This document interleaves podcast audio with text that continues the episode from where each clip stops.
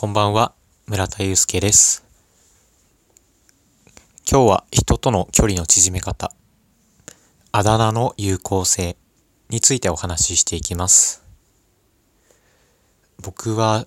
初対面の人とか、何回か会った顔見知りの人とお話しするのがすごく苦手なんですよね。なんで苦手なんだろうって最近考えるようになってて、その時あることに気づきました。そのことをお話ししていきたいなと思っています。今夜もよろしくお願いいたします。まあ僕自身の原因なんですけれども、先に結論を言います。えっと、僕は、えーそういう初心、初対面の人とか、何回か会った顔見知りみたいな関係の人に、名前で呼びかけることができないって気づいたんですよね。会話をするときも相手の目とか体を向けて、〇〇さんとかなしに、ほにゃららはどうなの？とか、相手が村田くんってこうなの？って聞いたら、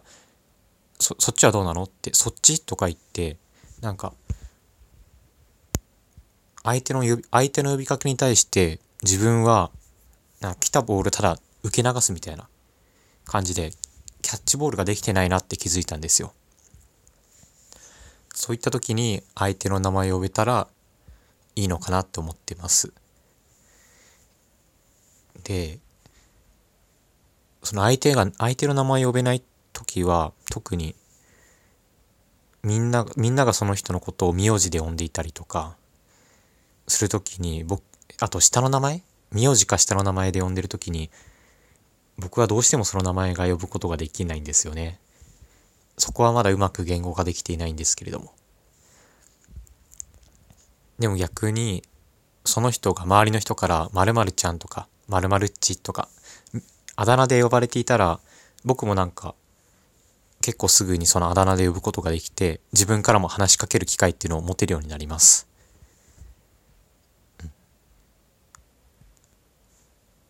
ということは、どうやってその人の呼び名を見つけるかってことが大切になりますよね。そこで僕が考えたのは、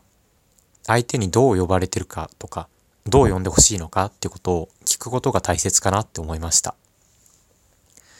そうやってただただそっちはとか、相手のことを名前で呼ばずに、なんかまあ、言うなれば it で呼ぶ感じですよね。it みたいな。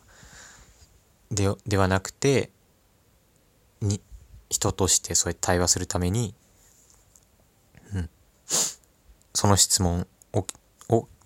聞いてからコミュニケーションを始めたいなと思いました。皆さんは人との距離の縮め方で何か意識していることはありますか？もし聞いていただいた方は Twitter などで、Twitter などで